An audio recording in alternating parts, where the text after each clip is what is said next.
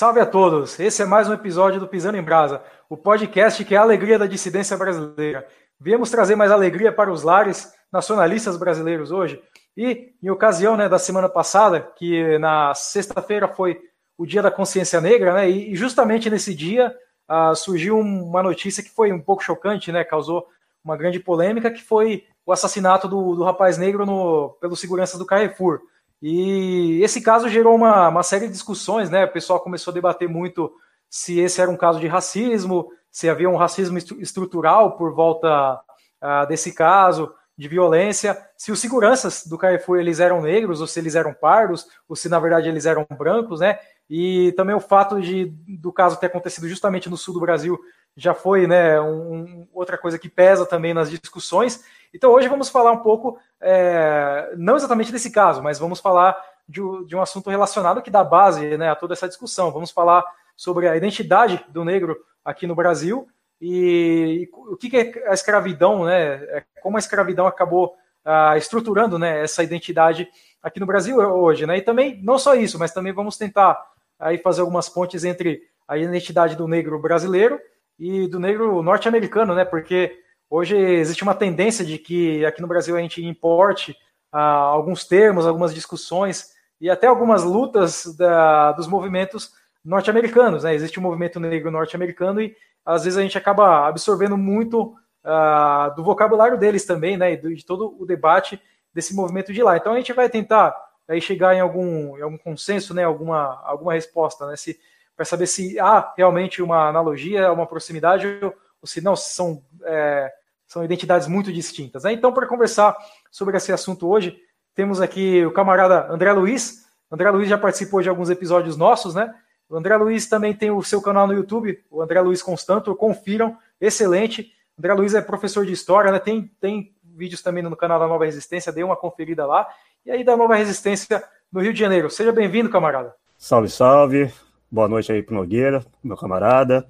Boa noite aí pro confrade Ricardo Tomé, para os ouvintes. Quero fazer aqui uma, uma homenagem pessoal aqui a, ao Maradona, né? A gente está gravando esse programa no dia 25 de novembro e a gente sofreu uma perda incomensurável nesse dia, que foi o falecimento de Dom Diego Armando Maradona, grande herói do futebol sul-americano, grande figura importantíssima é, para os argentinos e também para a América Latina, para a Pátria Grande. O Maradona é uma figura apaixonante, trágica, uma figura que traz dentro dela uma grande identidade do povo sul-americano.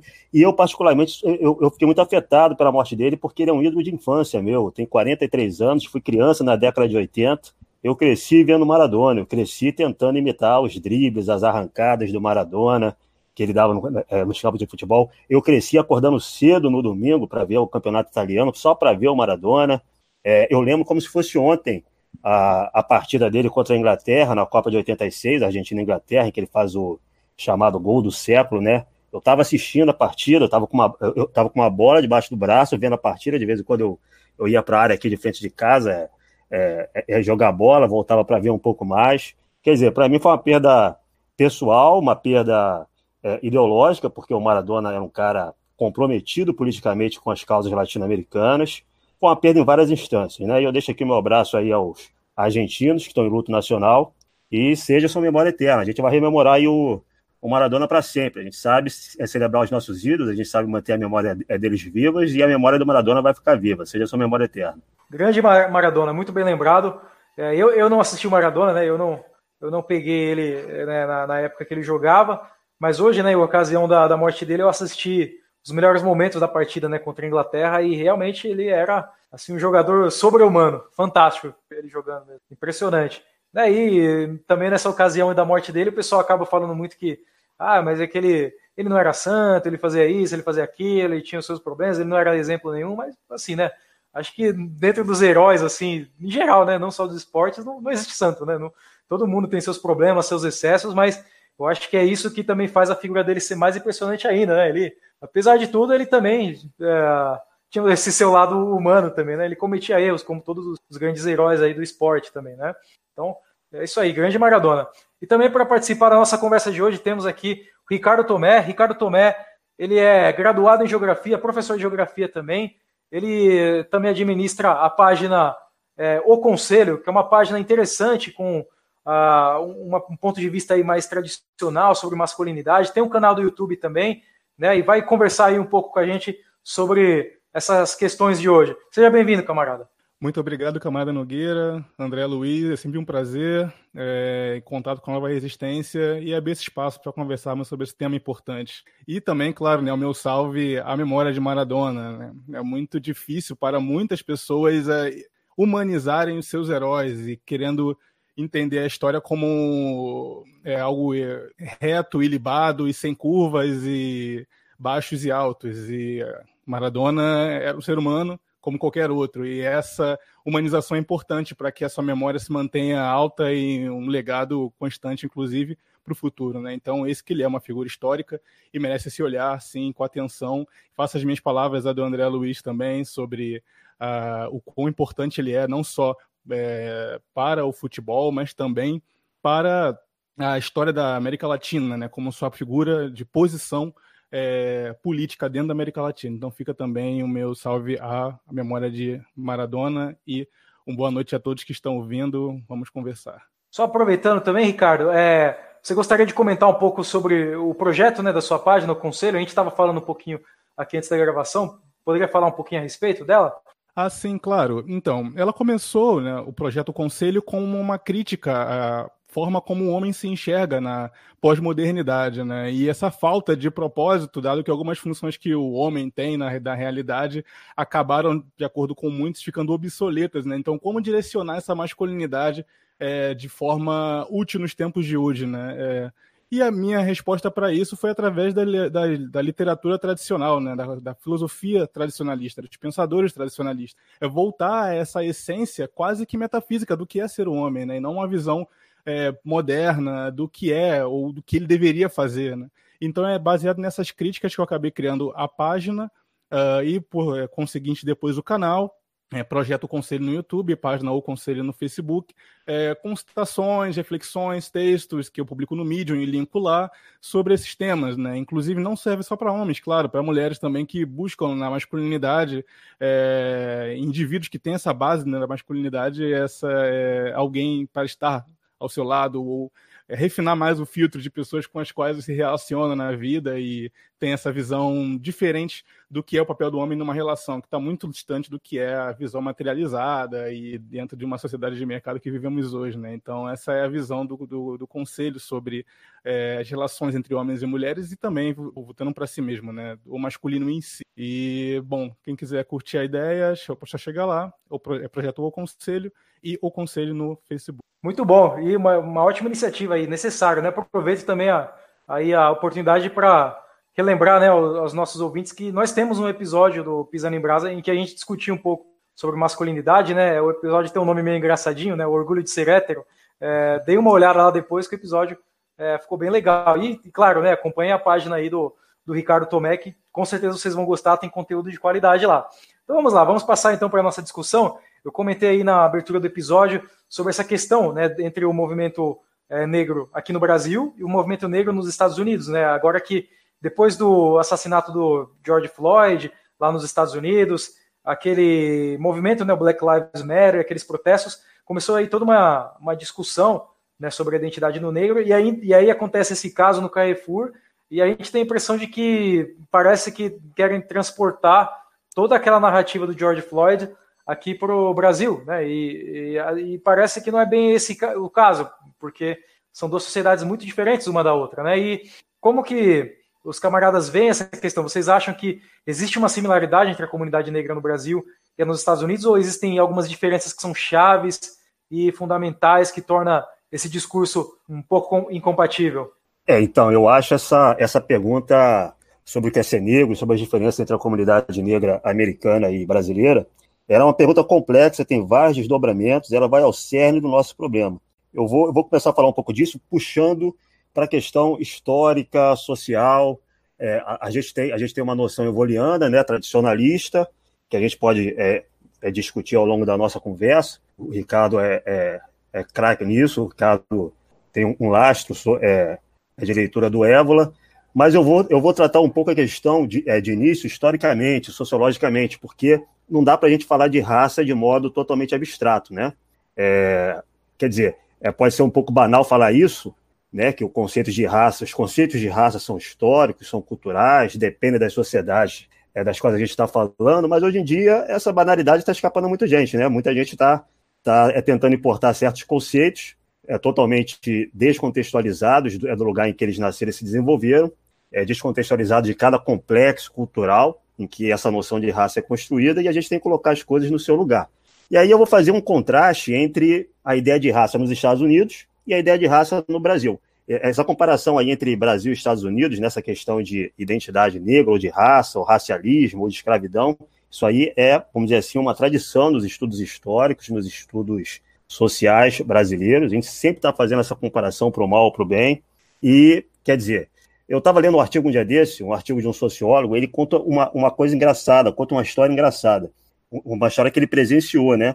É, parece que ele está inventando, mas ele presenciou essa história. Tinha um grupo de brasileiros em um hotel nos Estados Unidos, e esse grupo de brasileiros estava é, curioso, é, impactado com o fato de que tinha um negro americano se agarrando com uma loura, né? Eles ficaram, pô, como é que pode isso, né? Aqui nos Estados Unidos, negro com loura e tal. Mas eles tinham um conhecido comum entre eles e a loura. E esse conhecido comum falou para eles: ó, oh, na verdade, ela é loura, mas ela é preta. Ela não é branca. Por quê?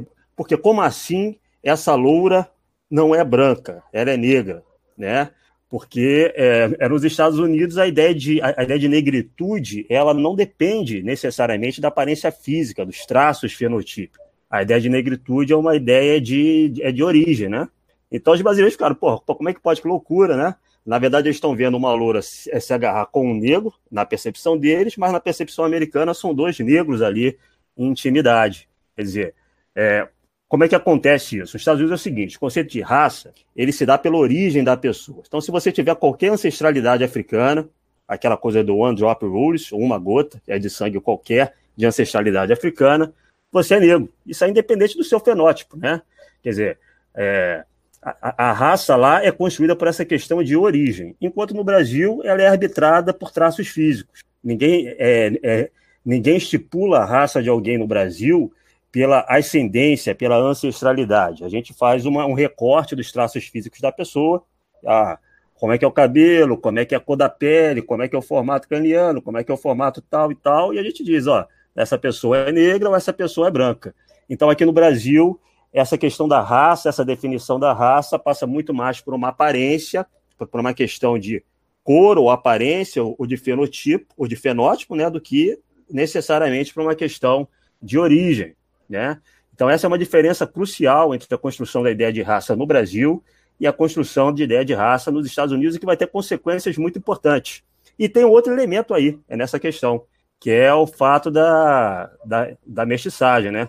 A miscigenação aqui no Brasil, era desde o início é muito grande, né? Quer dizer, não existe tabu sexual aqui no Brasil em termos de, de, de relações sex, eh, sexuais entre as raças, né?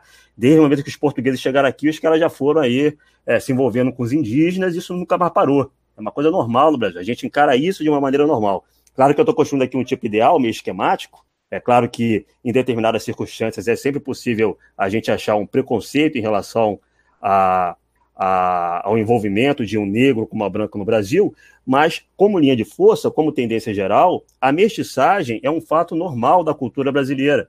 Inclusive é, é valorizada. Quer dizer, se você pega a elite brasileira do Nordeste, durante muito tempo, é, a, a, elite dos fazendeiros, do, dos coronéis, até ontem praticamente, até início do século XX, ela tinha um orgulho danado de descender é, de Caramuru e Catarina Paraguaçu. Quer dizer, os caras traçavam a linhagem da família até uma mestiçagem entre um português e uma indígena que teria acontecido lá em Priscas Eras, lá no, é lá no início do século XVI. Caramuru era um náufrago português que teve diversas esposas indígenas, inclusive Catarina Paraguaçu, e grande parte da elite nordestina traçava sua linhagem em relação a ele. Quer dizer, é uma elite que tinha consciência que era mestiça e, e não via nada demais nisso necessariamente, né?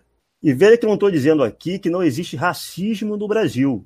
A questão não é essa, né?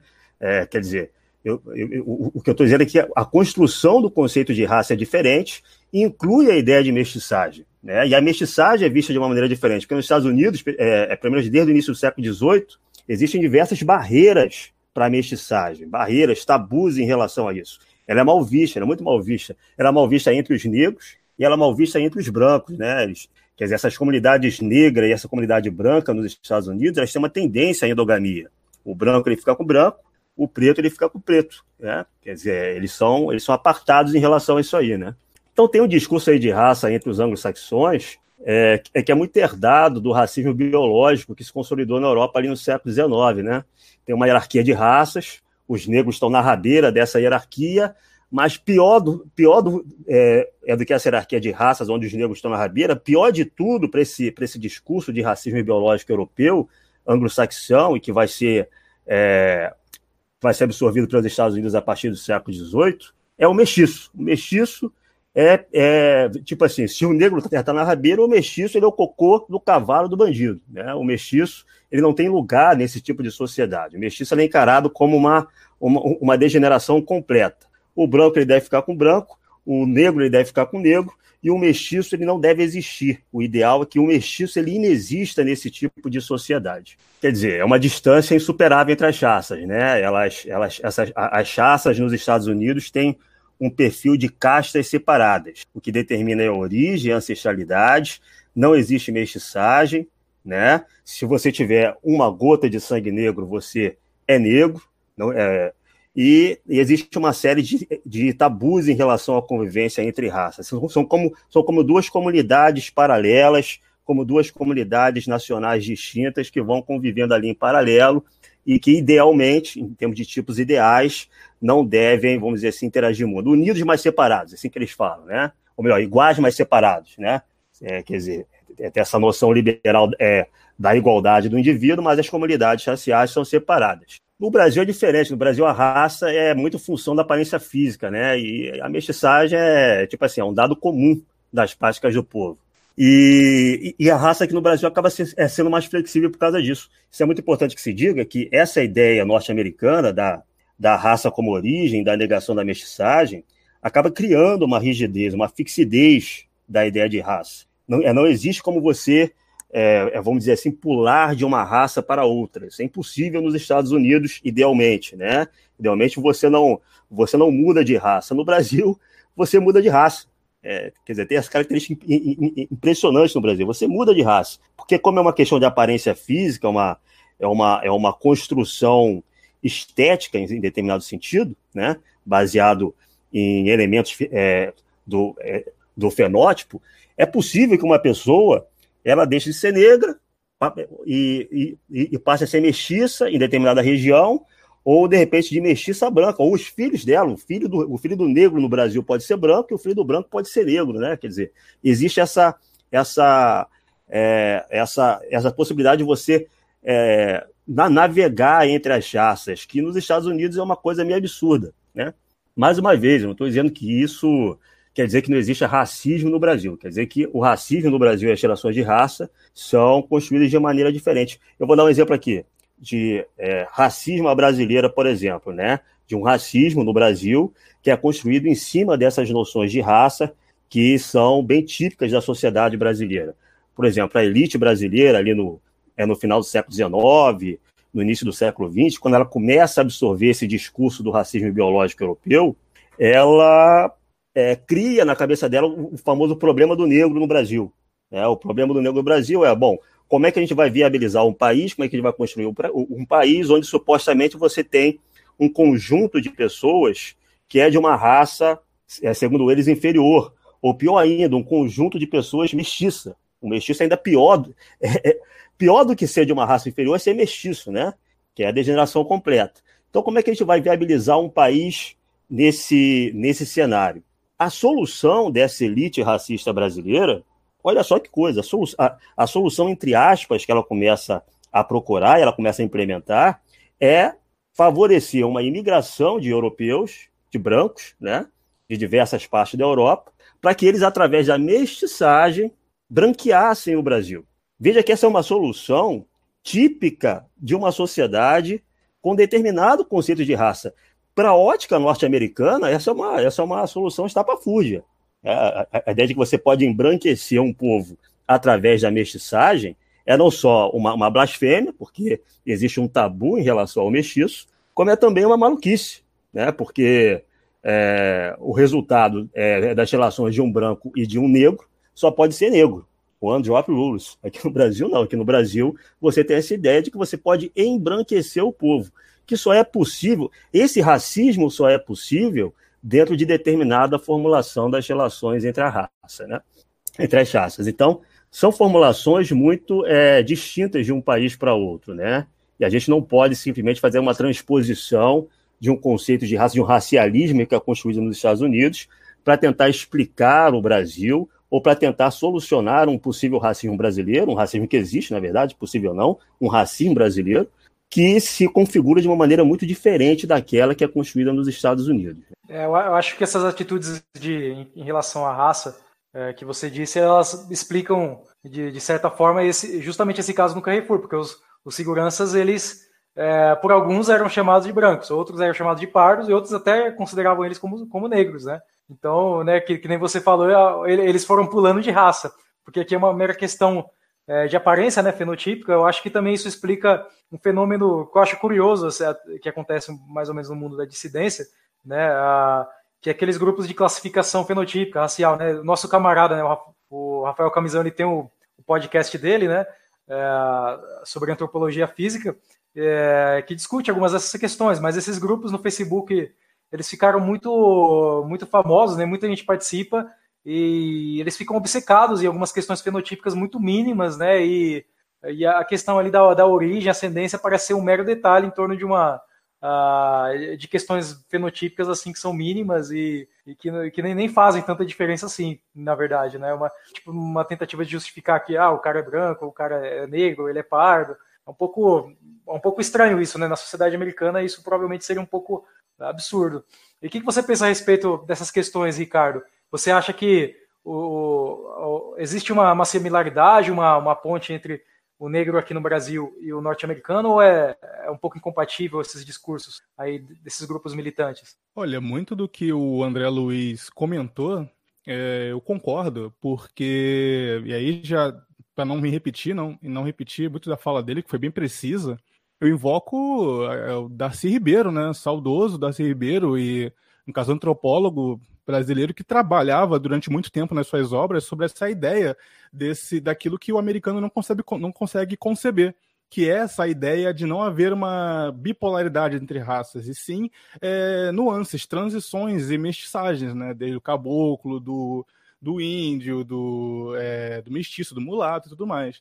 Então, tentar importar essa bipolaridade norte-americana para tentar encaixar na realidade eh, histórica do nosso país é muito complicado, porque você cai, é como se você tentasse encaixar é, um círculo numa forma quadrada. Você vai ficar tentando empurrar a goela abaixo numa população que não consegue entender como essas, essas, essas pautas conseguiriam fazer luz aqui no nosso país, justamente por conta dessas transições é, que há de, de, de, depois de séculos de miscigenação, de, enfim, é, misturas que, que, que ainda se expressam e com, vão, vão continuar se expressando muito fortemente na história do nosso país. Então, assim, uh, mas daí é aquilo, né?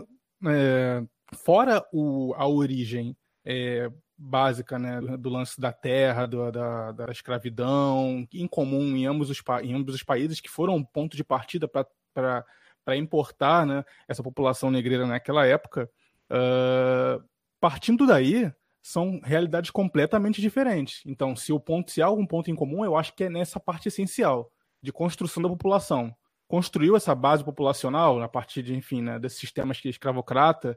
A partir dali, a, a, como se desenrolou, inclusive na, na, forma como foi abolida a escravidão, como foi absorvida esses negros pela sociedade, como essas comunidades se separaram territorialmente pelos bairros, pelas cidades, pelo, pelo país, né? inclusive questões geográficas muito mais bem definidas do que no país, no, no, que no Brasil, em relação à população negra, quais os estados. No caso, as eleições americanas foram há pouco tempo, né? Se via claramente estados muito é, é, etnizados em relação a negro e branco. E aqui não tem essa, essa forma muito bem definida E entender isso é parte do que a militância, geralmente, é, sobretudo é, progressista atualmente, não consegue entender. Uh, e aí tenta importar, importa essas pautas raciais, esses discursos, por quê? Porque na visão dessa militância não há o indivíduo, o negro, dentro das bordas da nação. O negro, ele é internacionalizado.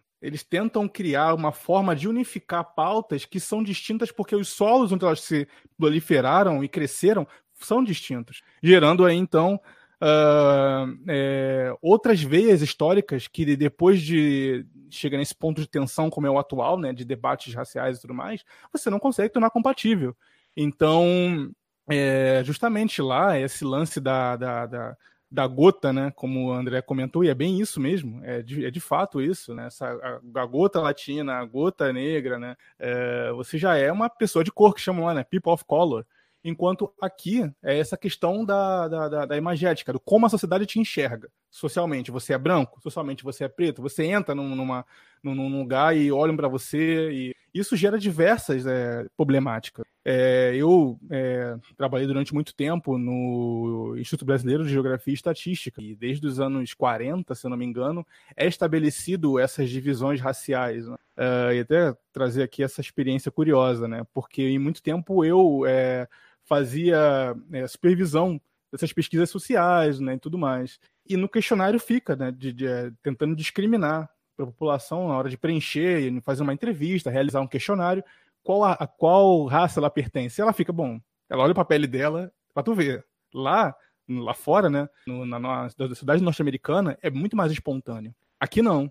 A pessoa olha para os filhos, olha para a própria pele, olha para a mãe, olha para o pai, e ao invés de dizer branco ou preto, diz, ah, eu acho que eu sou moreninho. Quer dizer, é esse traço cultural que não podemos apagar, né, justamente por tentar é, internacionalizar uma causa né, que não cabe, muitas das vezes, como pauta aqui no Brasil. Porque a história é outra. Eu estou falando, não tô falando de população de classe média, não, em bairros bons. Eu estou falando é, de, de entrevistas e questionários e, e inserções em, periferias, em embaixadas e, é, e é, nas, nas, bordas dos grandes centros, né? E ainda assim você vê o pessoal, não, eu não sou branco, aí às vezes até brinca com o entrevistador, não, me diz, o que, que você acha que eu sou?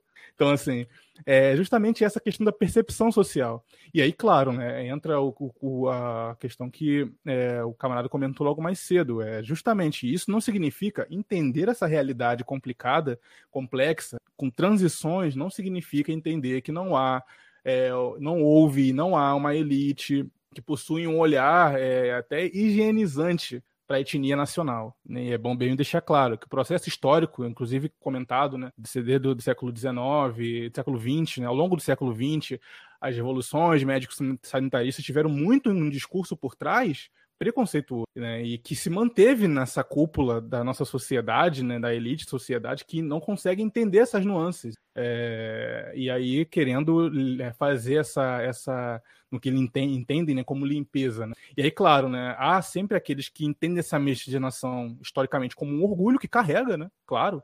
Mas também há aqueles que usavam essa miscigenação como forma, e aí o nosso racismo é, é, intrínseco ainda em nossa sociedade, né, né, sobretudo nessas, nessas cúpulas, que é justamente o de tentar, como eu posso né, colocar, é, clarear a família. É fazer com que a percepção social sobre aquela família ou aquela, aquele legado não tenha mais a, aquela peste de ter um, um, sangue um sangue afro, ou traços afro, traços negroides, né, lábios, é cabelo, nariz e tudo mais. Né? É, inclusive há na, no registro artístico nacional né, muitas pinturas sobre brincando com essa, é, retratando essa realidade, né? Eu vejo uma filha mulata, encontra um rapaz mais caboclo, é mais, mais claro, e aí vai clareando um português, e aí há, há essa finalmente minha filha se arranjou com um homem é, tem, tem, ou seja, tem um discurso por trás, sim, que não é negar esse discurso racista, discurso preconceituoso, mas é também entender que essa pauta global, que, que tenta internacionalizar o negro como não pertencente a um solo e sim a uma causa, é muito complicado. E aí, né, entra para aquela questão, né? Então, o que é o negro brasileiro, né? É, eu não conseguiria resumir de forma ah, é, breve e até soaria grosseiro, mas, no modo geral, eu acredito que o, negro no geral é uma mistura, é uma sincrética da cultura latina e africana. Agora, como isso vai se interpretado ou se desdobrar, aí vai gerar, enfim, vários outros, outros caminhos aí de, de, de leitura. Mas eu acho que esse, esse sincretismo é, latino barra africano, acho que é um ponto de partida para entender o que é o negro né, brasileiro, porque aí você não confunde com outras pautas de fora, né, norte-americana, inclusive do, do, outro lado do continente também, que podem às vezes poluir um pouco o que é a negritude nacional. É, me parece então que uh, esse, o caso do racismo ele, ele parece estar muito atrelado né, com a, o fato da escravidão, né, porque você teve toda essa população então de ex-escravos, né, foram libertos, e aí esse pensamento higienizante em relação a essa população de ex-escravos. Mas, então, partindo para o assunto da escravidão, uh, gostaria de saber o seguinte, uh, porque antes uh, desse negro se tornar um brasileiro, quem ele era antes, né, da onde vieram esses, esses negros que viraram escravos aqui, quais eram as suas nações, as línguas, religiões, e, e assim, uh, geralmente se, se, diz que esses negros eram misturados nos navios para evitar de que eles pudessem se unir de alguma maneira e tentar se mobilizar é, contra a escravidão. É, isso, isso é uma verdade mesmo, o fato de misturarem os negros de diversas nações, às vezes até de nações que eram inimigas umas da outras? Então, é, camarada, eu queria, eu queria, eu queria aproveitar essa, essa questão da escravidão porque é, muita gente também compara o Brasil e os, Estados Unidos em relação à escravidão, e é bom a gente lembrar que o escravismo no Brasil e o escravismo nos Estados Unidos também tem diferenças muito marcantes. Não dá para a gente também, é, vamos dizer assim, dizer que são experiências iguais, né? Que, por exemplo, a escravidão nos Estados Unidos, ela não é fundamental nos Estados Unidos inteiro, né?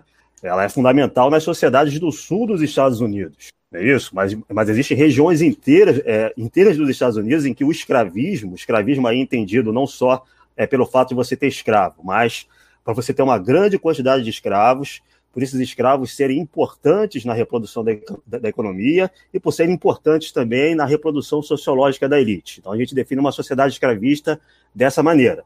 Não é a sociedade que porventura tem um ou outro escravo, mas em que o escravo ele é determinante na reprodução da formação socioeconômica, da formação sociocultural. Então, nos Estados Unidos, a escravidão ela é importante no sul, em algumas regiões, né? E ela é uma escravidão que tem determinadas características é diferente da brasileira. Por exemplo, a mão de obra escrava no sul dos Estados Unidos, ela, ela, se, ela se reproduz muito mais de maneira endógena, né?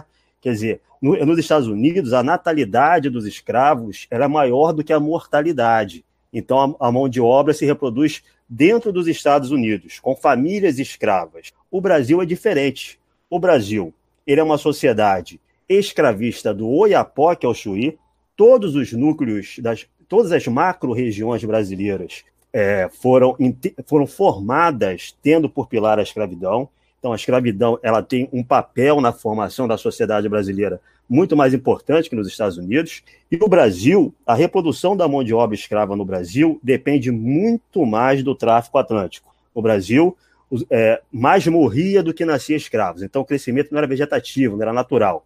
O Brasil importava muitos escravos da África, comprava muitos escravos africanos. Para você ter uma ideia, o Brasil importou em quatro séculos de escravidão, em quase quatro séculos de escravidão, a América Portuguesa importou cerca de 5 milhões de africanos. Nos Estados Unidos foram cerca de 400 mil. Então existe uma distância incomensurável em relação à formação das duas sociedades nesse quesito. E, e tem outro ponto: no Brasil se alforriava muito, né? É, é, na escravidão brasileira, o horizonte de liberdade do escravo, em termos de alforria, era muito maior do que nos Estados Unidos. Isso aí, isso aí é uma tendência das sociedades ibéricas, por algumas razões, que, enfim, isso é muito discutido na historiografia, a alforria, a quantidade de alforria nas sociedades ibéricas e particularmente na América Portuguesa e no Brasil, era muito, mas muito maior do que nos Estados Unidos. Nos Estados Unidos, no final do século XVII, você tem até a proibição da, da, é, é da alforria. Se o senhor de escravo quisesse libertar o escravo, ele tinha que deportar para a África de novo, né? E, e, e, por que, que essa diferença é importante? Porque se você alforria muito, há um crescimento é, da população livre não branca. Né? Você tem na sua sociedade ao longo do tempo um crescimento de, é, é da figura do homem livre, que não é necessariamente branco, ele é mestiço, ele é mulato, ele é negro, ele é caboclo, enfim, você tem a, a geração de uma sociedade aí muito mais matizada nesse aspecto, né? Mas aí, indo para é a sua pergunta, quem é o africano, né? O Brasil, ele, ele comprava escravos principalmente de três regiões, que é a região Congo-Angolana, acho que metade dos, dos escravos que o Brasil é, importou da África, comprou da África, vem dessa região de Congo, Angola. Você tem ali é, muitos escravos vindos também de Moçambique, na África Oriental, né? E você tem muitos escravos vindos é, da Yorubalândia, que é a região do Benin, do Daomé, hoje é a atual Nigéria, Gana, Costa do Marfim, aquela região ali. E são escravos de diferentes etnias, de diversas etnias. A identidade coletiva na África ela é muito complexa. Né? Então, a identidade coletiva na África ela é uma identidade construída em termos de noções de parentesco, é uma identidade construída em termos de é, noções linguísticas, noções territoriais, noções religiosas, noções de adesão a determinadas organizações políticas, a determinadas monarquias, federações de aldeias ou estados, né, proto-estados. Então, a identidade coletiva de um africano, ela, é, vamos dizer assim, é um aglomerado de todas essas linhas de força, né? Só que quando o cara virava cativo, quando ele, ele vira cativo ele é capturado, ele é escravizado e é levado para um porto na costa da África para ser embarcado em um navio negreiro, os administradores coloniais, as pessoas que vão lidar com esses cativos, eles vão misturar todas essas etnias e vão aplicar a elas nomes genéricos que são criados através da percepção do colonizador. Então, eles vão pegar todos aqueles escravos da, da terra dos Yorubás, que têm identidades coletivas complexas, distintas, e lá nos portos eles vão ter uma, uma outra identidade coletiva que vai ser rotulada neles pelo colonizador, né? Então, por exemplo, eles vão, se, eles vão se tornar aqui no Brasil escravos mina. Quem é o escravo mina? O escravo mina é o escravo que embarcou no navio negreiro na fortaleza de São Jorge é, é, é da mina, que fica, hoje, que fica hoje na atual Gana, né? Quer dizer, uma identidade coletiva que é criada pelo colonizador e que mistura diversas etnias, faz uma bagunça inteira, uma, uma, uma bagunça do ponto de vista africano, né, do ponto de vista dessas etnias africanas, e é, ele vai carregar essa identidade aqui no Brasil, aqui na América Portuguesa. E ele vai reconfigurar a sua identidade de acordo com essa nova terminologia, de, de acordo com essa classificação de nações que é feita pela estrutura é, do tráfico negreiro e pela estrutura colonial portuguesa e depois brasileira. Né? Ele vai redefinir, ele vai, ele vai assumir essa identidade como escravo-mina e vai redefinir a sua identidade em relação a essa macroetnia que o próprio tráfico está criando. O que, que eu estou querendo dizer com isso? Sim, as, as macroetnias brasileiras elas são em larga medida criadas pelo tráfico. Essas identidades africanas no Brasil elas são recriações, elas não são uma transposição direta da África para uma realidade brasileira. O cara que é embarcado na África e chega ao Brasil, ele morre para aquele mundo cultural em, de, em, determinada medida. Claro que ele nunca morre completamente, porque ele carrega esse mundo cultural no corpo, mas em determinada medida ele morre para aquele mundo cultural, é uma morte realmente cultural, e ele tem de reconstruir o seu mundo no Brasil. Ele tem de reconstruir o seu mundo no Brasil em diálogo com o tráfico negreiro e com a estrutura colonial, que vai dizer que ele, que ele agora é Nagô, né? Embora Nagô fosse, por exemplo, uma, um epíteto usado na própria África, aqui no Brasil ele é reconfigurado. Então, é, vai dizer que ele é um escravo quieto, vai dizer que ele é quimbundo, vai dizer que ele, sei lá, vai, vai redefinir essa identidade dele e ele vai ter que assumir essa nova identidade e recriar o seu mundo. Então, sim, isso acontece sim. Essas identidades, a gente não pode partir é, é de uma ideia de que a ancestralidade africana no Brasil é uma ancestralidade pura, né? Ela é uma cópia da realidade africana. Não. Essa, essa, essa identidade, é, é como o Ricardo disse lá na fala dele, é, ela é afro-brasileira ou afro-americana. Né? Ela é recriada aqui no nosso território.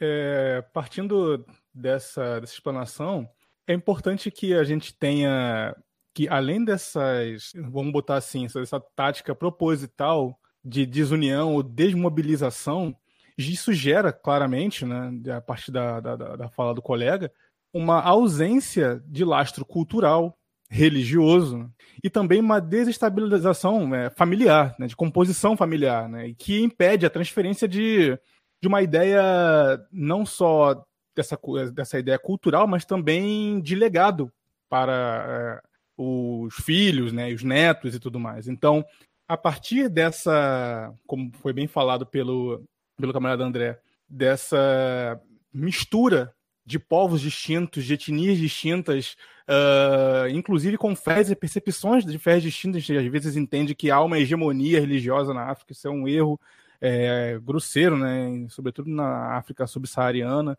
Uh, há diversas visões, inclusive, é, trazendo aqui mais um aspecto, inclusive geográfico, né? É, religioso geográfico. Na própria África, a ideia da religiosidade ela é estritamente ligada não estritamente, né, mas é, é, é preponderante, né, a ligação da religião com a terra, com a terra, com o território.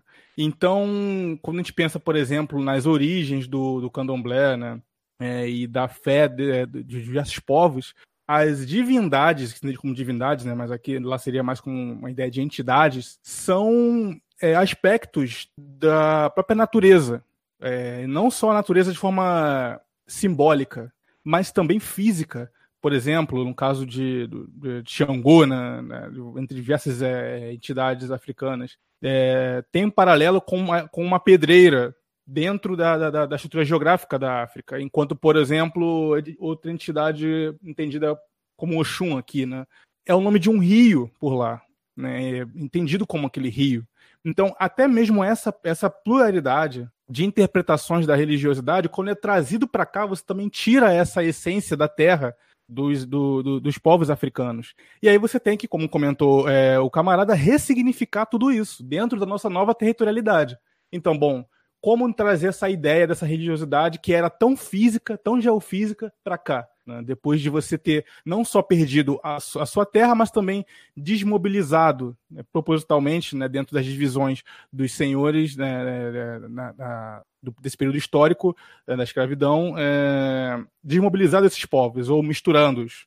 Então, língua, religiosidade, é, desestabilização familiar, é, de legado e de cultura é, é, uma consequência dessa forma de lidar com os escravos, que foi o caso daqui do Brasil, né, é, em seu período mais, mais, mais é, dentro daquele período histórico, né? E aí, né, como comentou o, o próprio próprio André sobre as principais nações, né? Inclusive é muito da, da, da nação angolana aqui, né? Inclusive da, da, da etnia Bantu. E eu estou até com, com uma explanação de um historiador, é um pouco crítico com relação a ele, mas ele fala muita coisa interessante sobre esse período da escravidão, que é o Caio Prado, né, Júnior. Ele comenta sobre a economia da escravidão, né? Justamente chega nesse próximo desses números, como foi comentado, né? Mais de 4 milhões de escravos. Isso é muita, muita gente. Pensar nisso como é, em como esse, toda essa, essa, população chegou aqui dissuadida pelos senhores de terra daqui, né? é um, um, ponto a se pensar na questão de legado cultural e também religioso, né? E a forma de você ter que se reestruturar num, num, em um local onde você foi retirado dessa geofisicalidade que era é, inerente dos povos naquela época, dentro de suas, é, seus povos, nações ou tribos. Né? Então, é, acho interessante é, seguir por esse outro caminho também para complementar a fala do camarada. E bem interessante também, um ponto de vista interessante esse da da religião, né? E até aproveitando também esse assunto da religião, eu gostaria de saber se, por exemplo, a, a revolta dos malês é, não, não, teria sido um, um, exemplo de que, tendo uma, uma identidade cultural, uma base até religiosa comum, né? Que nesse caso foi o islamismo. Uh, no, será que assim seria possível né, uma, uma resistência maior à escravidão? O que, que os camaradas pensam a respeito? para mim, é, particularmente, eu entendo como um fio condutor a religião, né, nesse sentido. É um fio condutor importante para interligar gerações. Quando justamente você perdeu a sua territorialidade original, você possui a sua cultura é, é, amenizada, né, nem essa palavra limitada ou coibida pelos, é, pelos senhores de engenho, né, e você precisa é, de um fio condutor que interligue é, continue mantendo né, essa, essa conexão entre gerações, entre é, uh, povos de diferentes regiões, mas de mesma etnia, por exemplo, para ver como complexo é a África. Região, etnia, essa, essa diferença é difícil de, do, do, do brasileiro geralmente entender, né? de fato. Então, assim, é, para mim, entendo é, a revolta né, como um exemplo, né? Claro, né, teve um fim complicado, né? Parece que houve uma situação de, de, dentro da, da, própria estrutura da revolta que acabou vazando, né? Essa, é uma revolta tem esses, seus é, tinha uma ambição, né, entre escravos islâmicos, né, negros islâmicos, então, mais um elemento para entender o quão complexo é essa situação, né, da, da, das religiões na África, é, como trazidas para cá. Então, a revolta dos malês é, uma, é um interessante ponto para você de partida para você entender a religião como uma possibilidade também, dentre outras, de força motriz para interligar é, e unir um povo que está dissociado de sua terra, de sua cultura, de sua é, de, de, seu, de seus hábitos, ritos e tenta manter essa unidade apesar da estrutura é, não só fundiária, né, territorial brasileira ter espalhado muito de, de, de, de, seus iguais por todo o território nacional, mas também propositalmente é, é, misturado povos de diferentes é, cantos e, e, com diferentes traços culturais. É, eu acho que a revolta dos malês, ela, ela, ela é boa para pensar em, em, em, diversas questões. A primeira delas é como a identidade étnica, mesmo uma identidade reconstruída na diáspora, né, uma identidade que é ressignificada no, no território da América Portuguesa, essa identidade étnica é, étnica é importante, porque a revolta dos malês é primordialmente uma revolta nagô. Ali no final do século XVIII, você tinha um grande reino ali na, na terra dos Yorubás, que era o reino de Oió, o Império de, de, Oió, de Oió, que está se fragmentando, ele está ele tá mergulhado no caos, ele está mergulhado em diversos conflitos. Então você tem é, conflitos étnicos, tribais que estão ocorrendo ali naquela região, e esses conflitos vão gerar prisioneiros de guerra, e esses prisioneiros de guerra, grande parte deles vão terminar no Brasil, principalmente Salvador, Rio de Janeiro e Porto Alegre. Mas, enfim, é, esses, esses escravos que estão sendo exportados a partir dessas guerras ali do, do reino de Oió eram escravos que aqui no Brasil serão descritos como nagôs. Né? E você tem todo um ciclo de revoltas nagôs ali no início do século XIX, no recôncavo baiano. A revolta dos malês é a mais famosa, a mais perigosa, a melhor planejada delas, né? aqui colocou mais medo, vamos dizer assim, na estrutura escravista brasileira, mas ela tinha essa base ética. Nem todos os revoltosos eram nagôs, mas 80%, 90% eram nagôs. Tem a questão religiosa, porque os, os, líderes dessa, dessa revolta eram malês, né? Malês é a maneira como o muçulmano era chamado é, em Yorubá. Já, já, já lá é, na África eles eram chamados assim pelos pelos yorubás. Então você tem essa questão religiosa muito importante. E tem outra questão também que não pode passar em branco. Essas pessoas que estão se revoltando na revolta dos malês, elas eram guerreiras, né? Eram pessoas que estavam envolvidas nessas guerras interétnicas, nessas guerras tribais, com a fragmentação do reino de Oió. Então você junta essas, essas três linhas aí. São guerreiros experimentados na guerra, experimentados em uma guerra étnica, é, é, tem uma religião que os une e tem uma base étnica, mesmo que seja uma base étnica reconstruída na diáspora, é, uma, é, é, uma, é um, vamos dizer assim, é um campo de diálogo entre eles. Agora, eu só não diria que seria uma revolta contra a escravidão, né? Porque os malês, eles não estavam. A gente não pode ler a revolta dos malês como uma revolta contra o sistema escravista, né? Mas era uma revolta por uma afirmação de autonomia, de liberdade, uma, uma afirmação de identidade, com certeza. Quer dizer, ensina muito se, você, se a gente vê essas linhas de força aí que vão se, se aglutinar para fazer essa explosão, essa rebelião.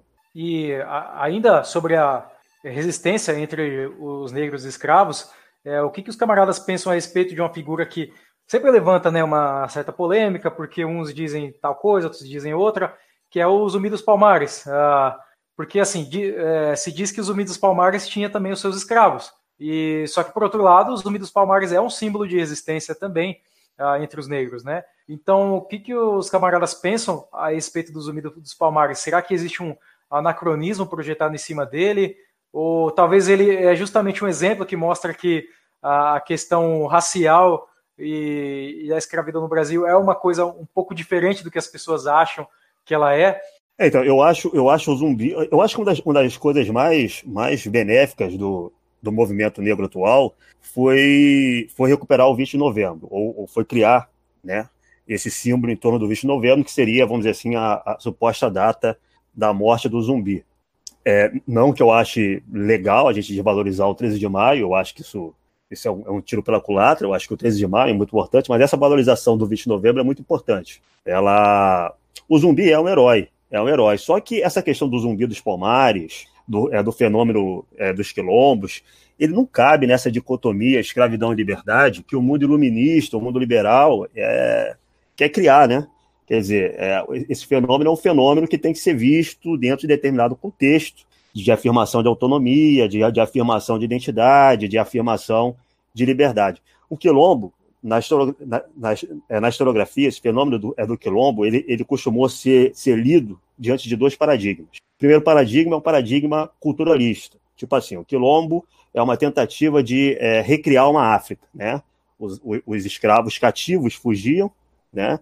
E eles queriam criar uma, uma identidade africana e o quilombo seria, vamos dizer assim, aquela, aquele símbolo de resistência cultural. É só uma visão, é, é, é que negócio, a gente tem que ter cuidado com ela, ela é correta em diversos pontos, mas tem que ter cuidado com ela, porque o, o, essa recriação da África é uma recriação de uma afro, é, vamos dizer assim, de uma África brasileirada, de uma África feita em outro território, em, outro, em outras circunstâncias territoriais, em outras circunstâncias culturais.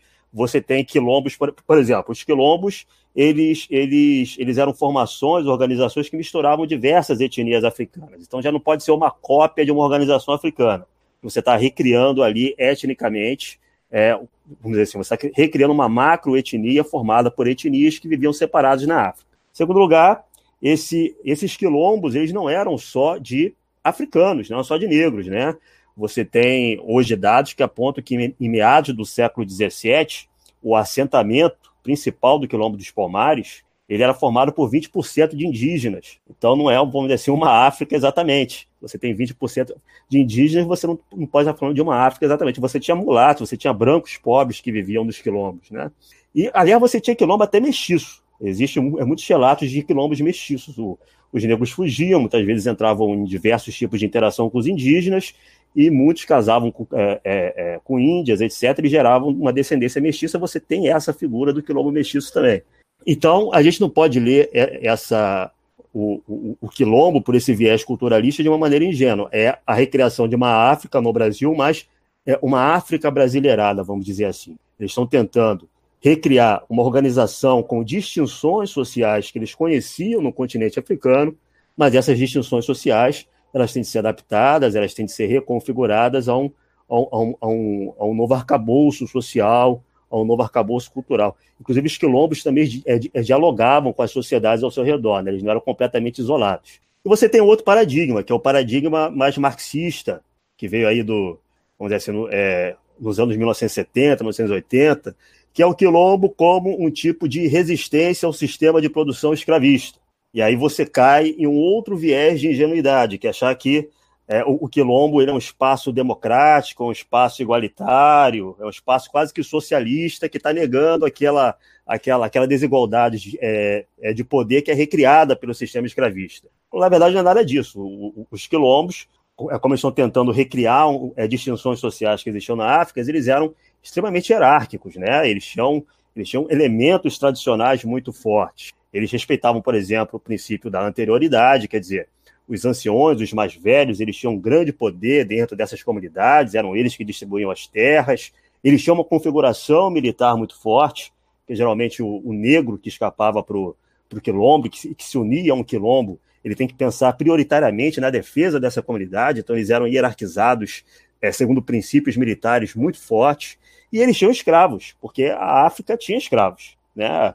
É, não existe esse horizonte de liberdade liberal em que você, em que não existem, vamos dizer assim, divisões de é, é, diferenças de autonomia ou diferenças de liberdade de acordo com o status social da pessoa. Então existiam escravos sim dentro dos quilombos. Mas isso quer dizer apenas que, é, quer dizer, dito isso tudo, isso apenas quer dizer que o quilombo ele não cabe nessa dicotomia liberal escravidão-liberdade. Ele é uma tentativa de recriação de maneira autônoma de uma sociedade tradicional, com princípios organizacionais africanos mais adaptados à realidade americana. Ele tinha um horizonte, que era a de criar um campesinato é, independente, né? todo quilombo maior, esses quilombos que reuniam centenas de pessoas, alguns, alguns deles chegaram a reunir milhares de pessoas, eles tinham uma forte estrutura camponesa e tinham essa hierarquia tradicional.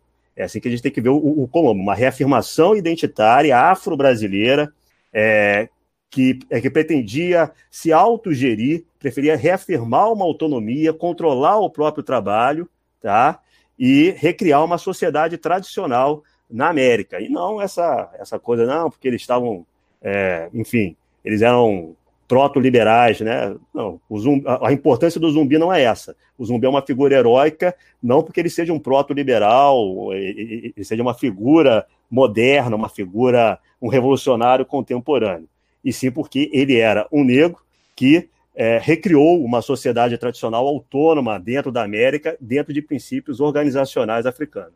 É, há muito anacronismo na análise do que eram os quilômetros e do que era zumbi, do que foi zumbi. É, é, foi como comentado no início, como falávamos das, de figuras históricas, né? O zumbi era um homem de seu tempo, de seu tempo, de seu tempo histórico, de sua cultura, é, refém das tensões e também dos conflitos da, daquela época, é, que envolviam a guerra, é, a autodomínio, a autonomia, busca por autonomia, é, e inclusive territorial, uh, dominação. Então, esse lance da, de tentar uh, é, criar um histórico purificado, vamos colocar assim, para encaixá-lo como uma figura atual, realmente é uma, é uma forçação anacrônica que não cabe na, na, figura histórica de zumbi. E, mas isso, claro, né? E aí tem que botar esse adendo, né? Não tira a importância é, da figura, pelo contrário. Como comentei, a humanização é importante para entender o contexto em que ele se inseria, né? É no fluxo da história da, da população negra, né? do Brasil em si. E com certeza merece a atenção acadêmica e cultural que representou né, a sua época. Né? E é importante é, daí entender que essa, essa idealização das relações horizontais que temos hoje, né, dessa, desse papel é, equânime, igualitário, realmente não cabia na, na população, é, na, na, na, tradição africana, que era muito mais verticalizada, como foi bem comentado, né, hierarquizada. Né? Tinha é, de divisões de, de funções baseadas na idade, em gênero, em aptidão, em cargo, inclusive a, ideia, a, ideia da, de, de, haver sim uma, uma escravidão interna nos quilombos não pode ser tida como algo que macule a ideia do quilombo como uma, uma forma de resistência. Uh, mas de fato, essa visão liberal, né, sobretudo né, partindo ali da, da do, do, iluminismo, né, de que essas. de tentar revisitar esses passados históricos recentes ou mais longínquos é, como ambientes que, que, tentavam implementar uma espécie de democracia liberal, é, focos de, de, de, incipientes de liberdade, é complicado. Eu acho que não cabe nessa, nessa análise, na, na, na ideia, inclusive, do que é o quilombo, porque é, para a população negra, como eu comentei na, na, na, em algumas perguntas anteriores, a ideia do solo e da terra ela é muito forte. Então, a ideia do o quilombo em si ele já tem essa carga simbólica da terra. E, de e claro, né, tem a função, claro, né, da reorganização fundiária de assentamento, já que naquela época essa distribuição é, fundiária era muito concentrada e até hoje ainda é. Né? Uh, então, o povo africano culturalmente é ligado a essa ideia dessa geografia e é um ponto de partida interessante para considerar. Né? E, no caso, vem esse papel estratégico também, que é essencial dos quilombos, né? Essa seu caráter dissociativo, né? Quero dizer, eh, territorialmente, espaço, é, promovendo essa espécie de foco de refúgio, mas também de guerrilha, vamos colocar assim. É, seria, seria, o termo adequado, mas é, essa resistência. Né? Uh, estabelecendo ali um território, e como a gente sabe, né, inclusive é um termo muito é, premente dentro da, da, das análises geográficas, né, território é poder, território é conflito de poder. Né? Então a terra é poder. É, e aí cria a capacidade de você reorganizar-se, né? tanto excedendo do, o domínio que foi colocado sobre ti, né? E também é, dominando, domando a terra e tomando ela para si culturalmente e religiosamente. E aí o que a camarada André Luiz comentou é, é de fato é você não faz uma cópia da África é, no, no Brasil. Isso é realmente você tentar fazer paralelos que acabam poluindo um pouco as nuances que há nisso tudo, né? É justamente aquilo, aquilo de ressignificar, como eu comentei, né? A terra simbólica do povo africano é, já não existe mais quando ele vem para cá. Ele tem que entender esse novo território e ressignificá-lo a partir da sua localidade. É uma outra situação. E aí a terra, né? A gente vê a importância do, do, do território da terra para o povo que negro que até hoje, né, é bem caro, né, ao povo. E por isso os quilombos têm essa importância é, de resistência, mas também de reafirmação de sua localidade aqui né, no nosso país, né, e como ele foi importante para dissuadir os seus, é, é, colocar assim, né, os perseguidores, os donos, né, de aqui, inclusive muitos quilômetros, muitos quilômetros surgiram desde a, entre os conflitos das próprias nações é, dominantes, né, quando vieram para cá, se não me engano, foi na época dos que os holandeses vieram para cá e tentaram é, entrar em conflito com os portugueses, nessa bagunça toda foi quando se difundiu ainda mais os quilombos, já que muitos dos, dos escravos nesse, nesse desse conflito conseguiram escapar e aí se refugiar. Né? Então é um ponto não só de refúgio, mas também de ressignificação simbólica da, do povo. Né? E Zumbi tem essa figura importante, que vale ser lembrado sim como um herói, mas também divide seu tempo. Né? Portanto, é passível aí da. Não fazendo juízo de valor, né? Afinal de contas, essa idealização, como eu comentei, das relações horizontais, da, da, da democracia liberal e dessa ideia é, pós-século XIX, né? não cabe na, na, figura tradicional africana, assim como em outros povos também. E passando um pouco, a um período um pouco mais recente na história, ali do século XIX, período do, do Brasil Imperial, é, eu gostaria de saber o seguinte, é, porque te, temos alguns nomes uh, que são importantes né, uh, para a identidade negra aqui no Brasil. Teve algumas pessoas, uh, alguns negros dessa época conseguiram fazer obras assim que foram muito influentes e são até hoje, né? É, por exemplo, tem, quando eu estava na faculdade eu conheci alguns, eu estudei letras, né? Eu conheci alguns autores, né? Por exemplo, o Cruz de Souza, que na minha opinião é um grande poeta, fantástico a obra dele, com certeza um dos melhores poetas brasileiros. Uh, temos o Machado de Assis, né, que, que ele era mestiço também, mulato, uh, e, e, temos outros nomes também. Né, e eu gostaria de saber, uh, os camaradas, quem que vocês consideram assim como os grandes expoentes da, das contribuições que, que os negros trouxeram também para a nossa identidade nacional como um, um todo, né, grandes contribuições é, culturais. Uh, Ricardo, gostaria de comentar a respeito?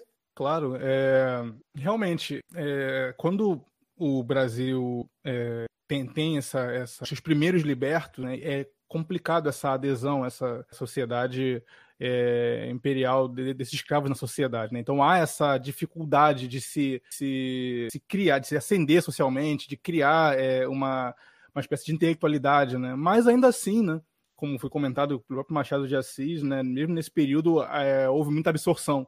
É, muitos, inclusive ele, né, na, na época, se não me engano, pelo que eu, pelo que eu sei, é, ele usava da sua posição de destaque para, inclusive, abrir oportunidade para outros negros, né, que eram iniciantes, é, não tinham a projeção que ele tinha. Né? Mas é, é, é, interessante entender o comportamento do negro né, no, no Brasil ainda, ainda monárquico. É, tinha, por exemplo, Acho que, acho que, era, acho que o nome era Guarda, era Guarda Negra, né? Que era, uma, era um grupo é, negro que já passou dos, dos, dos, dos milhares, é, do, do, milhar de, de, de, membros, que era pró-monarquia, né? E um, de, um desses expoentes desse meio foi o tal do José, de, do patrocínio.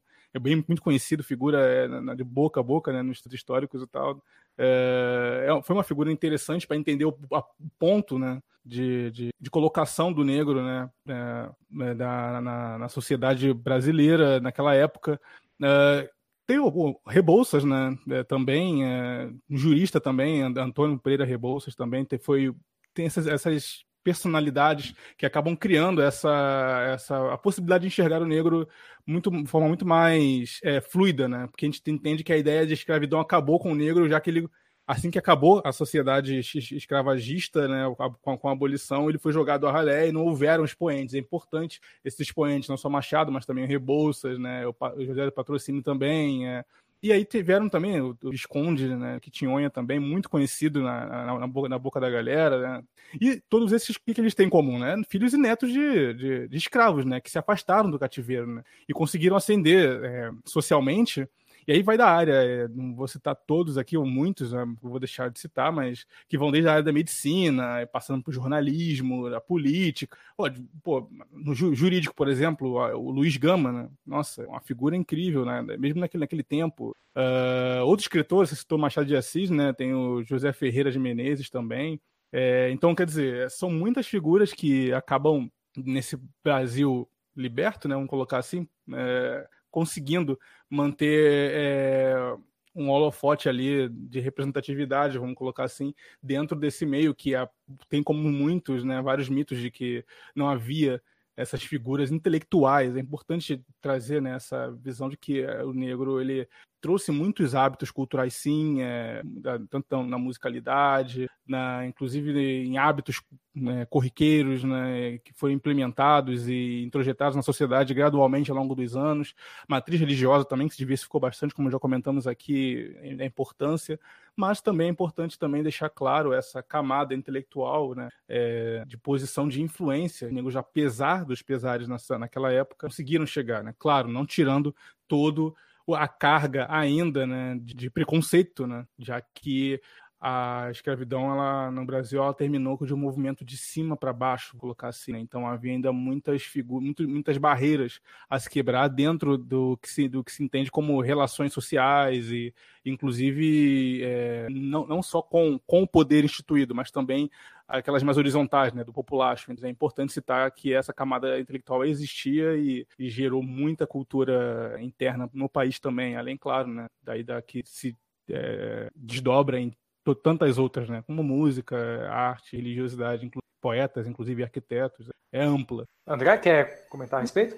Ah, eu concordo com tudo aí que o camarada falou. Né? Quer dizer, existem muitas personalidades importantes, negras, afrodescendentes no Brasil, desde o tempo do Império até antes mesmo. É, elas atravessam a nossa história porque, porque não existia assim, um impedimento é, total, racial, para a ascensão do negro na sociedade brasileira o impedimento ele, ele é principalmente é, é, é, social, né? Quer dizer, a escravidão, a, a, a estrutura da escravidão, a estrutura das relações escravistas acaba é, reproduzindo uma desigualdade no, no Brasil, né? Mas em termos raciais esse obstáculo não era intransponível. É, todas essas figuras que o camarada é, Ricardo comentou, você tem Lima Barreto. A gente teve um presidente mulato no, no, é, na Primeira República. Primeira República extremamente racista, né? E o Nilo Peçanha, você pega qualquer bem foto. Lembrado, bem lembrado. o Nilo Peçanha ele é mulato, ele é mais mulato que o Obama. Né? Então, é, quer dizer, esse impedimento racial. Aliás, você teve Barão do Império, que era negro e que era senhor de escravos, né? Acho que era o Barão de Guaraciaba, eu não lembro exatamente o nome dele, mas ele foi um barão do Império que tinha mil escravos. Essa figura do escravo que ele ganha liberdade ou compra liberdade, ele só na forro, determinado momento, e ele mesmo se torna um senhor de escravos, existem diversos relatos, existem diversos, diversos documentos, diversos personagens que fizeram esse, esse tipo de transposição. Agora, veja bem, apesar de não existir uma barreira racial para essa, essa ascensão de negros e afrodescendentes, existe também o racismo à brasileira, vamos dizer assim, um racismo à brasileira, imbricado, misturado a essa transição.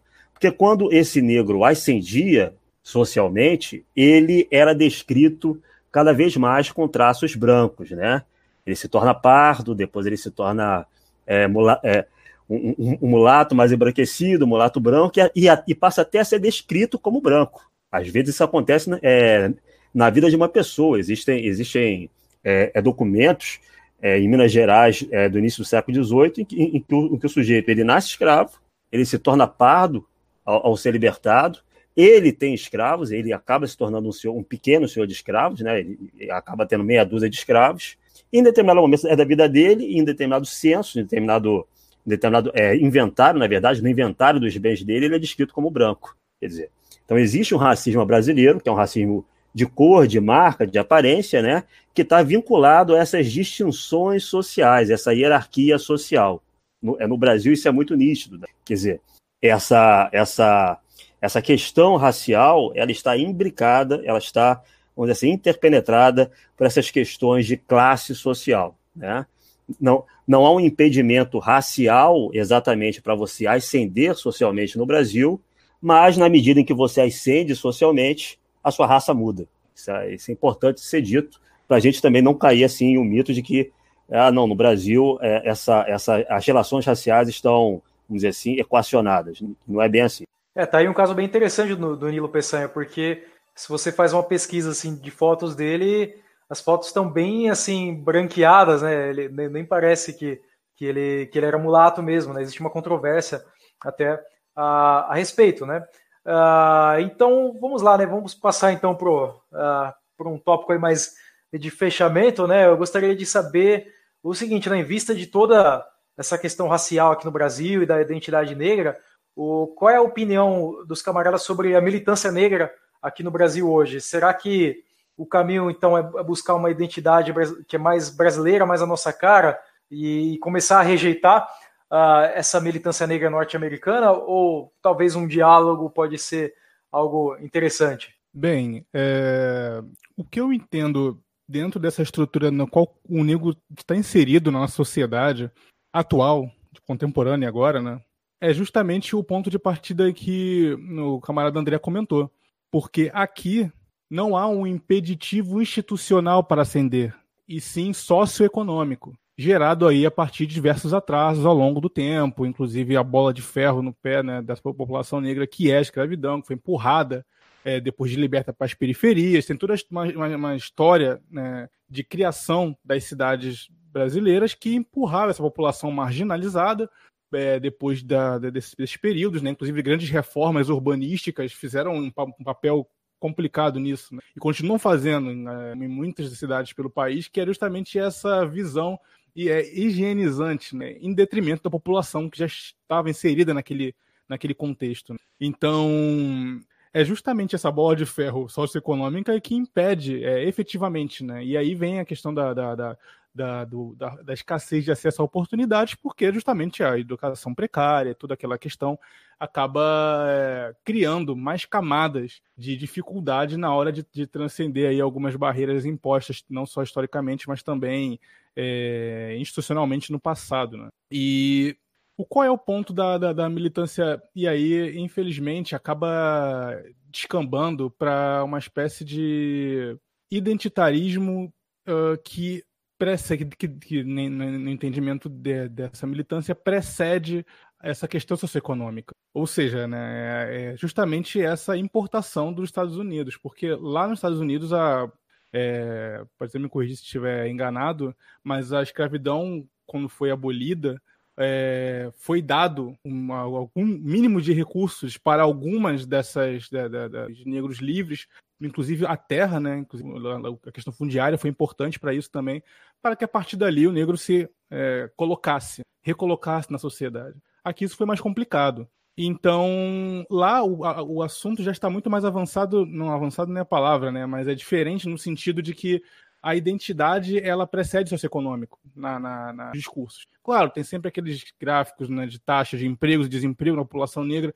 mas o discurso premente não é esse. É o racismo pelo racismo, é o ato pelo ato. Aqui não. Aqui nosso histórico de, deve ser é, internalizado e entendido como uma barreira socioeconômica, né? E aí é essa é essa distorção que quando você importa essa pauta de lá para cá, você coloca. Você bom, calma aí, qual é a prioridade? Pô, é, um, um, terço do país não tem saneamento básico estruturado nas periferias. Qual é a prioridade desse negro? É ter o seu, aí com todo com todas as, as ressalvas aí, né, de que não, não é que seja importante, mas é questão de prioridade. É ter a sua estética, o seu corte de cabelo, a sua postura, enfim, ou a música, é, enfim, é, aceita pelo mainstream, ou é ter um escoamento sanitário na minha casa, no meu bairro. Então, assim, é justamente essa estrutura periférica é, que é onde o negro está inserido, que impede, inclusive, dessa, é, dessa militância que compõe muito do, dos meios acadêmicos, né, classe média média ali, como diz o, como dizem alguns colunistas, né, a, a, classe média culpada, os ricos culpados, né, de tentar introjetar essa, esse identitarismo antes mesmo da população se entender dentro dessa mesma lógica, que é diferente da, lá, de lá de fora. E aí você importa todas essas pautas, né? É, é, do Black Lives, é, internacionalizando causas para contextos socioeconômicos e políticos diferentes. Esse é um erro que acaba fazendo com que a militância seja marginalizada pela própria população. Você vai comentar para para Josefina da padaria aqui do lado sobre essas causas, ela vai olhar para, calma aí, mas eu tenho que pagar as contas do meu filho, eu tenho que botar ele no particular porque isso no público é ruim e tal. Não quer dizer, é, não vai entender, é uma barreira. E aí você acaba fazendo o quê? Fazendo o que muito do que a, a, os movimentos da, da, esquerda moderna fizeram. Se isolam na Torre de Marfim, que é a universidade, os centros acadêmicos agora, e é essa elite branca é, por, que porventura se tornou progressista. É, então, é, uma, é um cenário complicado na militância atualmente. Eu acho que é preciso, como diz a própria eleição passada, né, voltar para as bases, como diz, o, diz os jargões na, de, depois da derrota né, é, para o atual, é, atual executivo aí no poder, que é retornar à base, entender qual é a população negra e as suas demandas, né, é não é, ser hostil a essas pautas e não estranhá-las porque essa, essa, esse identitarismo do progressismo negro atualmente também embute outras pautas morais que não são compatíveis também com a, o povo, no geral, a população brasileira, na raiz dela. Porque aí também entra o lance da luta para pauta feminina, e aí entra em questão do. Enfim, outras coisas que poluem muito a causa, que só tem lastro para ter muita força no país, se não é, poluído com essas pautas internacionais que acabam desviando dos valores do povo de fato, né? Que tem essa mentalidade, uma moral firme, convicta sobre algumas coisas. Então, se com uma mão o movimento negro tem na, na, nas mãos uma força é, muito grande de poder penetrar nessas camadas sociais mais, mais, mais, pobres, né, mais baixas. Por outro lado, ele também vem com um manto arco-íris aí que não permite que que é, esse povo, povo negro que deveria ouvi-los consiga conceber essas pautas que são paralelas, que vêm como paralelas a ele, mas que acaba ferindo a moral que constitui a nossa, a nossa população. E aí são várias que eu não vou, não vou entrar nesse, né, nesse ponto aqui, já que o foco é outro, mas de fato há um potencial é, para se crescer politicamente se a militância é, né, desses grupos pós-modernos, aderindo todas as pautas internacionalistas, conseguirem se dissociar disso para conversar com a população de forma mais aberta, franca, e não estranhando os seus valores e costumes, né? Que é isso que muito dessa elite acadêmica faz quando né, você conversa com um povo de forma geral. Né? É, eu acho que o papel do movimento negro atual é no Brasil é um papel é, alienante, né? Eles são, eles, eles têm um discurso alienado da própria realidade brasileira. Eles não conseguem representar na cabeça deles exatamente a, a nossa configuração de classe, ao nosso racialismo, as nossas relações raciais, como é que essas coisas funcionam na cabeça do brasileiro, ou se consegue entender, eles veem isso como um problema insolúvel, porque na cabeça deles nós temos que, é, que repetir o modelo de conflito racial é, nos Estados Unidos, em que a identidade racial ela tem um papel central nas, nas tensões sociais. Então, como eles querem reproduzir esse tipo de conflito racial, eles não conseguem partir dessa realidade, dessas hierarquias, dessas distinções sociais, culturais que são formadas aqui no Brasil. Então, eles têm um, papel de. É, eles, são, eles são fundamentais na alienação dos movimentos populares, né? E eles são falsificadores de determinados intelectuais, são falsificadores de determinadas lutas, eles caricaturizam muita coisa. Existem muitos movimentos, certas influências intelectuais importantes, como no movimento da negritude, no movimento pan-africanista, que chega na mão, é, é, do movimento negro, e acaba sendo, é virando uma, uma, uma caricatura, acaba sendo uma distorção, um desvio completo, né? Os caras acham que, é, que você valorizar, por exemplo, um legado cultural africano, um legado cultural é, é de uma cultura afrodescendente, significa você, por exemplo, pregar a endogamia dos negros no Brasil, que os negros só podem fazer sexo, namorar outros negros. E isso acontece no movimento muito, negro. Acontece muito. Isso, isso, isso, é um absurdo. Isso é, é, quer dizer, isso, é, isso é negar quatro, quatro, cinco séculos de formação brasileira. É isso não vai funcionar. cosmética, né? É, isso é, isso é, um, isso é um suicídio. A, a, pessoa, a pessoa que defende isso aí, ela está completamente alienada da, da realidade do país é, em, que ela, em que ela é formada, está alienada da realidade social. E como acontece isso, acontece outras coisas, né? Como, por exemplo, achar que é para você militar no movimento negro, você tenha de necessariamente se converter a uma religião afro-brasileira. Isso também é. é ou, ou, então achar que a religião afro-brasileira ela tem de ser purificada de elementos sincréticos, de, cruzo, de cruzos com outras religiões cristãs. Isso é também uma alienação tremenda é, é da realidade das práticas sociais dos afrodescendentes. Então, infelizmente, o movimento negro brasileiro, apesar de certos acertos, eles têm, eu não vou aqui é, fazer terra arrasada, o movimento negro, ele tem, vamos dizer assim, ele conseguiu conquistas importantes em determinados é, tópicos, por exemplo, o ensino de história da África, a valorização do 20 de novembro, eu acho que são conquistas importantes, é, tornam visível certas coisas importantes, mas, como panorama geral, eles estão, vamos dizer assim, em um beco sem saída. né, em um beco sem saída, e estão levando a causa negra para um beco sem saída também, infelizmente. Isso que eu ia comentar, é justamente essa. Nada é pior do que defender a causa certa da forma errada, né? Então, quando você chega buzinando no ouvido da, da massa é, sobre essa sobre as causas que importam, mas ela vem toda perfumada dessas distrações, você acaba, o cara olha para você, olha, calma aí, tá bom, cara, vai para lá, é, tô aqui com a minha família, mas legal, boa sorte aí. Então, assim, é, é, justamente essa dissociação que é dessa fora da realidade, dessa é, que prejudica muito. E é justamente essa, é, é essa esse apego a um esteticismo, é, é quase é, não, é, o lance do, da, da, endogamia, o lance da, da, religião afro para afros, e aí você, ou seja, além de você tirar toda a catolicidade do nosso, do, do nosso povo, né, do Brasil, é, que formou muito da, a, a, direcionou a nossa moral, a nossa tolerância contra muitas, da, muitas questões sociais, inclusive, que foi diferente da, do protestantismo norte-americano, inclusive, outro ponto central de, de, de, diferença entre a mentalidade de ambas as populações afro, né, tanto lá quanto cá, você acaba tendo esse, essa, essa, esse, esse apelo cosmético. É o, é, o, é o lance estética, é do cabelo, é de quem você casou, é de quem você não sei o que. Ou seja,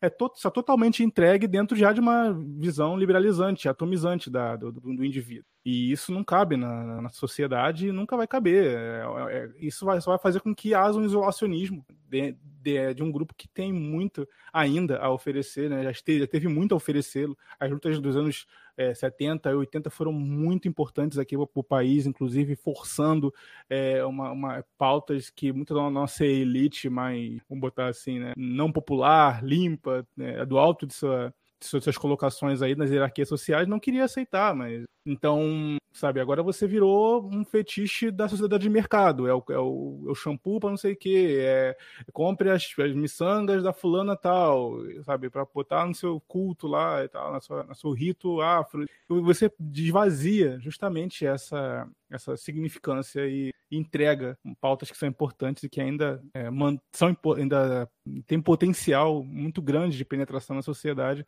por essa alienação, né? Até, até às vezes penso pela forma como é agressiva essa liberalização dentro do movimento negro que é proposital, mas isso é uma outra conversa. Muito bom, camaradas. E eu gostaria também de passar por uma outra pergunta que, é, que se relaciona a esse último caso aí de violência que eu comentei no começo do episódio, é, que é a questão do pardo, né? Porque o pardo parece ser um, um termo que é usado só quando convém, porque, é, por exemplo, quando se trata é, de pessoas que chegam na universidade, aí, aí o, o pardo ele, ele parece que some, né? O pardo de Scrodina? Isso, isso. O pardo de Schrödinger, né? O, exatamente. E, por exemplo, quando se trata de pessoas que morrem, aí o pardo vira negro. Então, eu gostaria de saber o seguinte dos camaradas: é, faz sentido esse termo de pardo? É, é, existe de fato um pardo ou na verdade existe, é, é uma outra coisa que se convencionou a chamar de pardo que acaba sendo qualquer coisa pode ser pardo, na verdade? É, esse termo pardo aí, ele, ele tem até uma, uma certa antiguidade na, é, no Brasil. Quando a gente estuda é, do começo do século XVII e XVIII, esse termo era aplicado para, é, vamos dizer assim, negros e mulatos que se afastavam, que estavam mais afastados é, do trabalho escravo. Então, o cara era liberto, o filho dele mesmo que não fosse miscigenado, mesmo que fosse negro, ele era descrito como pardo. Então, era, é, vamos dizer assim, não era uma, uma, uma categoria de, de é, racial. O pardo não era o mestiço. O pardo era o sujeito que tinha um certo afastamento, uma certa distância do passado, da herança escravista. Só que esse termo se, ele se perdeu, né? Quem, quem é que no Brasil se define como pardo? A pessoa marca pardo porque é a opção que o IBGE dá para ela. Eu não sei quais são os fundamentos dessa, dessa, é, dessa classificação do IBGE, o, o Ricardo falou que trabalhou lá, ele pode esclarecer a gente, a gente pode conversar mais a respeito disso. Eu, eu não sei exatamente qual, qual, é o fundamento dessa, dessa, dessa classificação, mas me parece que o brasileiro ele não se considera pardo. Esses mestiços brasileiros e tal, eles têm identidades regionais um pouco mais é, importantes do que a questão racial. A identidade racial não é tão assim central na maneira como ele se percebe. Né? Então, o cara é caipira, é caboclo, sei lá. Eu, eu, por exemplo, sou mestiço e a identidade racial, para mim, não tem essa centralidade na minha identidade. Eu não, eu não coloco a identidade racial como uma questão tão assim fundamental para eu me perceber no mundo. Eu imagino que muitos mestiços também não. E, infelizmente, essa categoria pardo acaba escondendo toda uma série aí de, vamos dizer assim, identidades étnico-regionais que acabam sendo é, generalizadas sobre essa figura que ninguém, acho que ninguém espontaneamente se, se percebe assim, acabam sendo camuflados e depois ela se serve a certa manipulação discursiva de certos movimentos, como o movimento negro. Uh, se você é se dispardo, quer dizer que você é negro. Quer dizer, você é apenas um, um negro que, é, enfim, tá, é alienado da própria raça. Quer dizer, existe essa, essa construção discursiva na cabeça deles. Então, esse é um termo problemático, é um termo problemático. Né? Não, mas realmente, é, essa a visão que o IBGE possui do pardo vem de sua origem, né? Que é, do, é desde os anos 40, quando ele foi fundado dentro de uma lógica tecnicista de, de, de compreender a população. Ela foi um movimento que não soube criar essas nuances. A ideia era justamente naquela época, né, ali permeando ali Getúlio e tudo mais, era buscar uma centralidade de povoamento do território. Então, para entender isso melhor, você acabou tirando essas nuances todas e aí categorizando o pardo como uma como uma etnia, né? Uh, e aí, aí tem uma outra problemática também que veio logo depois que é o negro, né? A definição de negro para o IBGE é aquele que se considera pardo ou preto. O preto seria o mais escuro, né? É, mais retinto, colocar assim. E uh, o pardo seria essa, esse, todas essas, essas nuances que se perderam justamente nessa análise tecnicista de domínio do território que o Brasil teve. Né? Não é, não é, não é, é, é novidade para ninguém que a nossa, o nosso, nossos anos 30 em diante foram compostos ali por uma preocupação da elite conseguir é, domar o território, que ainda era muito instável em questão de população e povoamento. E aí acabou se apagando essas identidades regionais em prol de um, de um pragmatismo, vamos colocar assim. O que foi um erro, mas é complicado analisar isso apenas do acerto e do, e do, e do acerto e do erro, né? sobretudo naquele contexto histórico muito mais agressivo em questão de fronteiriças e tal. Mas realmente, é, acaba que esse, esse termo acaba ficando genérico demais. Você perde a figura, inclusive voltando até à religiosidade, religiosidade né, africana, aqui no, no Brasil com a Umbanda, né, você tem toda essa. Tu, tudo aquilo que o tecnicismo apagou. É curioso como a identidade religiosa africana manteve, né? Porque a Umbanda justamente tem essas identidades né, de manifestações, tem o preto, o preto velho, tem o caboclo, tem o índio. Então, o que a cultura popular manteve foi tentado ser apagado pela, pelo tecnicismo de domínio territorial, né? E aí essas transições acabam gerando esse fenômeno do pardo, né? Diriam os memes por aí. Pardo não é papel, pardo é papel, enfim. Mas. E eu acho, acho problemático demais, mas eu também acho difícil de reverter. De reverter, é, eu digo, nas grandes metrópoles, assim, é difícil alguém se entender como caboclo, mulato, essa, essa, essas, essas é, transições, né? Então acaba moreninho, é, é, mulato ainda é, ainda é usado, né? Apesar de muito da militância querendo apagar essa, esse termo do vocabulário, tem isso também, né? Como algo entendido como algo racista. É, mas, de fato, é, é, difícil retomar no vocabulário da, da, dos grandes centros essas nuances. Ainda é muito mais presente no interior, na, na, onde você entende como caboclo, você se entende como uma mistura de português com índios, enfim, aí tem essas transições aí. Mas até que ponto que o pardo vai ser um problema ou vai persistir no catálogo do IBGE é, realmente não sei dizer. Ah, eu pessoalmente não, não gosto muito dessa definição de pardo, porque assim, ela um guarda-chuva que pode ser para qualquer coisa, né? Que nem os camaradas já comentaram que a identidade racial aqui é muito baseada em fenótipo, em alguns traços. Então, qualquer um que tenha a pele um pouco mais morena pode cair dentro da definição de pardo, né? E a gente vê que essa definição é muito vaga. É como o pardo ele fica ali num limbo que é, é como se ele não tivesse Uh, digamos, ele não, ele não tem raça, ele não tem religião, ele não tem identidade nenhuma. Ele é, ele é uma mistura e ele não sabe para onde ele vai. O errante. É, sim, exatamente. É, eu, eu pessoalmente não gosto, mas por outro lado também eu, eu acredito, assim, digamos, no, no poder do Estado de mudar uh, algumas coisas, assim, questão de semântica. Porque, por exemplo, né, se usa a categoria parda nessas pesquisas governamentais, tal, você vai responder o questionário, às vezes, uma vez uma, eu fui na biblioteca com o pessoal e tinha gente assim que para mim era evidentemente branca e que colocou pardo, né, no, no questionário. Que a gente foi uma vez na biblioteca. Então, eu acho tudo isso muito estranho. É, eu acredito que, por exemplo, se o Estado começasse a usar categorias diferentes, por exemplo, mulato, caboclo, né, Jussara, outras coisas, é, poderia é, essa realidade assim semântica poderia mudar, claro. Que nem o Ricardo bem falou, em questão de metrópoles isso ficaria um pouco mais difícil mesmo, mas eu acho que em questão de algum tempo isso poderia ser mudado, sim. Acho bem. Pô, essa sua tese, ela, essa sua tese aí, ela é, eu posso até atestar ela, porque na época que eu, fazia esses, esses serviços de, de, de, coleta de dados, estatística, uma das coisas que eu comentei que quando a gente abordava, né, os cidadãos, né, diversas classes sociais diferentes, a depender do bairro analisado na, na, na ocasião, é, muito dos, dos entrevistados se olhava para tentar entender qual era a cor mas muitos deixavam às vezes a cargo do entrevistador preencher. Então olhava assim, ah, o que, que eu acho que eu sou? Então, se tivessem mais nuances, e aí botando né, o papel do Estado como esse fio condutor aí, né, já que institutos de estatística eles permeiam todo o país, né, como independente de, de governos, né, políticas de Estado.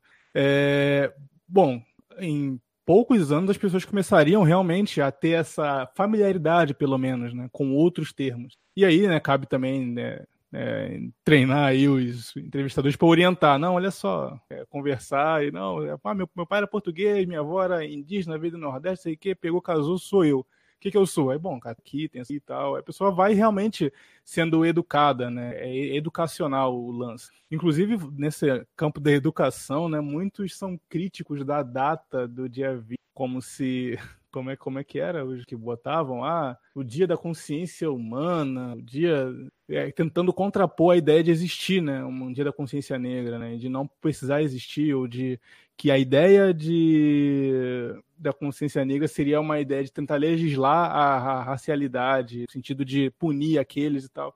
Eu contrapus essa ideia dizendo que é o seguinte, por uma dentro de uma sociedade onde você cada vez mais pulveriza essas identidades, dias como esse não são nenhum tipo de caça a, a, racistas ou coisa do tipo, é como as pessoas acham que é, e aí, portanto, tentam diminuir a data, tentar deixar ela mais genérica possível. Ela tem, aí como professor eu falo, né, um caráter didático ela é didático, porque muito do, do, do, do, negro, né, do preto, né, colocar assim, né, que é, é, é mais premente ainda os, os traços no, no, no, no, fenótipo. Essas pessoas, às vezes, sofrem de algumas ao longo do, do, da sua vida, seja na, na, social, na infância, na adolescência, no âmbito escolar, inclusive, vejo muito, é, sofrem muitos preconceitos que eles sequer sabem que é eles naturalizam algumas ideias de debochar de algumas, algumas características e tudo mais, eles, ah, é assim mesmo, né, e tudo mais. Então a data, ela traz essa luz nesses debates públicos, algumas conversas, é, como as que estamos tendo hoje, para entender, cara, não, se o seu colega, seu meio familiar, você trouxe uma, uma, uma namorada que é de uma é, é preta, negra, e sabe? Tua avó, que tem uma, uma, uma mente ainda complicada para lidar com, com essas misturas às vezes e começou a discriminar ou usou você como piada. Cara, isso realmente é uma discriminação. Você tem que entender que você foi discriminado pelo que você é. E isso não pode ser é, mantido numa cultura que se entende multipolar, é, multifatorial é entender que isso faz parte da nossa, do, do, do, do, nosso, do nosso cotidiano e aceite. É justamente essa questão higienizante, né, de querer tirar todos os elementos é, multiculturais da, da, religião afro, por exemplo, querer que afro, religiões afro para negros, então, isso não existe. A própria religião em si já entende, incorpora os elementos culturais e multiétnicos na própria é, incorporação das entidades. Então, porque você agora, depois que, sei lá, passou pela uma espécie de, de, de, de, mudança de ideias aí no, durante seu curso, universidade, agora acha que tem que etnizar de forma a excluir etnias de, dentro de, um, de uma de fé, religião ou prática. Então, é justamente é, essa, esse insight, essa, essa luz no túnel que datas como essa fazem. É, conversas sobre o que é identidade cultural, manter fervilhando esse debate. Porque senão, nos outros dias do ano, uh, vão haver esse apagamento lento né, das identidades é, é, culturais nacionais a gente nem vai perceber quando todos vão se entender como cidadãos. Você vai se entender como, mais como negro norte-americano do que como negro brasileiro. Então é, é importante setorizar, né, se contextualizar né, aqui. Essas datas são importantes didaticamente para isso. É, na questão da pesquisa, né, se a gente tivesse outros termos e mais nuances do que meramente pardo, branco, negro e amarelo, é, realmente, porque a gente ia colocar aí o fator de origem, né? Porque é, a gente ia passar além desse do mero fenótipo, cor de pele, para passar também por origem, pelo menos fazer as pessoas se questionarem, né? Qual é a origem dela, a história familiar. Eu acho que isso já seria um grande passo. Seria, seria ótimo e seria assim ideal, na verdade. Né? Eu, eu acredito que um caminho bom seria esse mesmo, de, de mais nuances assim de classificações, porque é, eu, eu, eu, pelo menos acho o termo pardo muito genérico, ele não dá muito conta não. É, e agora, essa questão aí de ah, tem, não tem que ter dia da consciência negra, tem que ter dia da consciência humana, é absurdo, ridículo, né, é apagamento de identidades, mas existem várias datas aí durante o calendário que se celebra alguma etnia, algum povo, e por que não o negro? É, é absurdo você tentar apagar assim, uma, uma etnia é, da memória assim, coletiva por, por uma abstração de humanidade, uma, que é, é bem também aquela coisa liberal, né, de se você abstrair tudo para uma coisa universalista, neutralizar e acabar com diferenças. Não, na verdade, as diferenças existem, você pode muito bem celebrá-las sem, sem precisar de nenhum tipo de, de perseguição, caça às bruxas, isso não tem nada a ver mesmo, né? É, mas muito bom, camaradas, muito obrigado aí pela conversa e gostaria que vocês é, deixassem algumas palavras finais aí para a gente encerrar o episódio. André, gostaria de deixar algumas palavras finais sobre a discussão? Agradecer aí ao, ao camarada Nogueira a oportunidade, agradecer ao, ao confrade Ricardo aí por, por, é, por ter conversado com a, com, com a gente, trocado ideia, né? Muito bom é, conversar com o camarada, gostei muito. Ah, quer dizer, espero que a gente tenha outras oportunidades de conversar sobre esse assunto e outros assuntos também. É, e, enfim, deixar essa, essa, essa questão identitária aí no centro do nosso debate, né? A questão da identidade, ela é fundamental. A identidade racial, inclusive, ela, ela é um dos fundamentos da nossa, do nosso pertencimento ao mundo. Outros tipos de identidades que se tangenciam à identidade racial, como identidade religiosa, a identidade regional, outros tipos de adesão, e, é, e celebrar essa diversidade, essa multipolaridade, como disse o, o camarada Ricardo, é, celebrar essa multipolaridade, conhecê-la, entendê-la dentro do contexto sociocultural civilizacional que nós criamos na América e também no Brasil, sem tentar copiar modelos estrangeiros que são completamente alheios à nossa sociedade, completamente é, é, alheios à nossa sensibilidade, à nossa noção de pertencimento, às nossas formas de, de, de, de relacionamento, às nossas práticas sociais e culturais, tentar entender que práticas sociais e culturais é, são essas, como é que a gente se entende no mundo, para aí sim a gente conseguir entender os nossos problemas e encontrar soluções para eles, sem perder a nossa identidade. Então, boa noite para todo mundo, é isso aí. É, Ricardo, deixe suas palavras finais. Bom, primeiramente, já agradecendo o convite da NR e o, também as palavras do, do camarada Nogueira, mediando o debate com excelência. E acompanhava também outros é, é, podcast, outros episódios do podcast, então, prazer então estar compondo aqui esse, inclusive, agora a perspectiva de dentro, né? E camarada André Luiz também, um prazer. É, espero também ter outras oportunidades para ter outras conversas sobre outros temas, inclusive estendendo esse para outras questões também.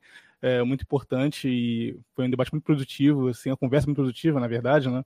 E sobre essas palavras que eu queria deixar é justamente essa tenta essa vigilância quanto ao apagamento dessas identidades que compõem o nosso, o nosso país. Uh, a dificuldade de manter fincado alguma, alguns avanços, alguns poucos avanços nessa luz que se dá a algumas é, identidades culturais étnicas no país, né? É difícil de manter, justamente por conta dessas ondas liberalizantes que entendem que, é, é que o centro do, da, da, realidade é o seu umbigo e que as coisas nasceram a partir do momento em que você nasceu, ou seja, desconsiderar todo esse fio condutor histórico que leva, né, a, a, que tem de carga do nosso país e que criou é, entre conflitos, desavenças, é, é, enfim, diversas é, complicações também, muitos frutos, muita, muita é, pluralidade e é importante mantê-las, né? Inclusive, não só mantê-las, mas também vivê-las. É importante que não tenhamos essa